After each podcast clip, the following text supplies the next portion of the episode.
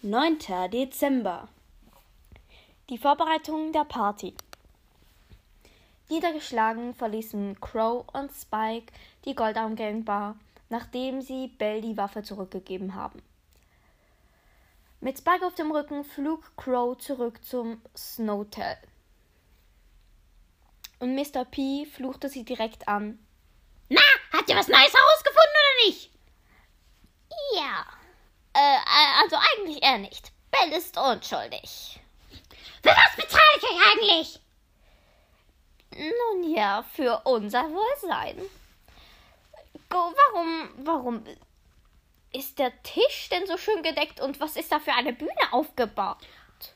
Morgen? Nein, nicht morgen. Heute. Heute Abend findet eine große Party statt. Es kommen drei wichtige Gäste. Eine Party? Ja, was denkst du, wieso ich mir so Mühe gebe? Hier, damit es so schön aussieht. Äh, ich, äh, keine Ahnung, für die Gäste. Was kommen denn eigentlich für spezielle Gäste, Mr. P? Du hast es mir nie gesagt. Na, die neue Schauspielerin. Der Star aller Sterne. Hier, Lola, ihr Regisseur Bass und Bull kommen. Sie drehen hier einen Film. Lola! Oh Mann, aber du musst mal überlegen. Der Mörder befindet sich vielleicht eventuell hier im Hotel. Und was ist, wenn Lola etwas passiert? Wir müssen es verhindern. Hier wird nichts passieren. Dafür werde ich schon sorgen.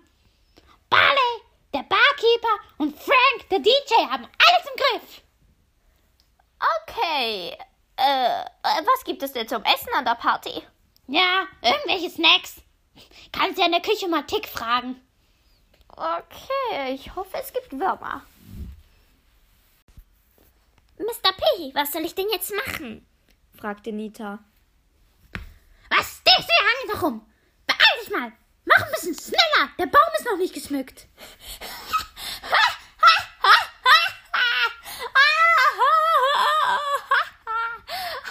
Was habe ich denn jetzt schon wieder falsch